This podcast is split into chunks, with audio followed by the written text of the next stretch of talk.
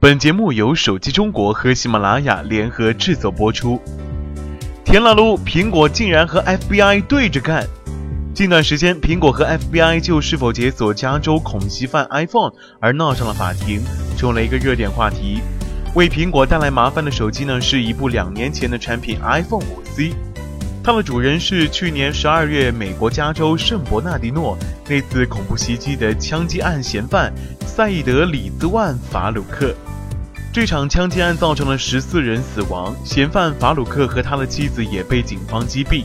之后，警方获得了法鲁克的这部手机，希望从中获得更多关于恐怖分子的信息。然而，因为这部手机被加密，警方没有办法破解。事情发生之后呢？按照常理，FBI 要求苹果公司帮助他们解锁这部手机，毕竟这部手机是由苹果制造的，苹果应该有能力搞定这个事情。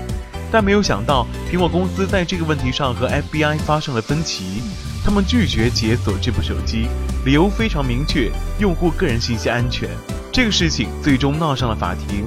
在二月十六号的时候，美国加州法院曾经作出判决，要求苹果公司专门为这部手机写一段代码来解锁这部手机。结果，苹果拒绝执行这一判决，提出了上诉。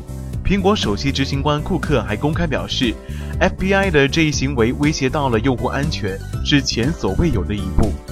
事实上，苹果并非首次遭遇这样的事情。之前在纽约，因为是否解锁一个毒贩的 iPhone 手机，苹果已经和美国政府你来我往了好几个月。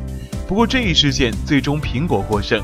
在本周周一，美国纽约东区地方法官作出判决，驳回了美国政府要求苹果解锁毒贩 iPhone 的请求。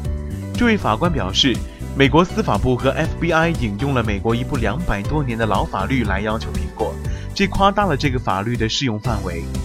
这两个案子目前都并没有完全终结，可以说苹果和警方 FBI 之间的分歧呢依然是存在的。现在双方都希望国会能够介入这个问题。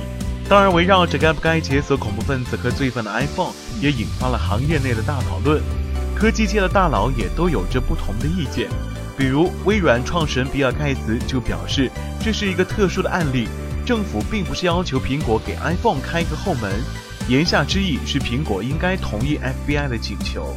但像谷歌、Facebook、Twitter 等科技企业的高管都支持苹果，一边是反恐或者破案的需求，一边是公民的个人信息安全，这的确是一个很艰难的决定。在这个问题上，你支持苹果吗？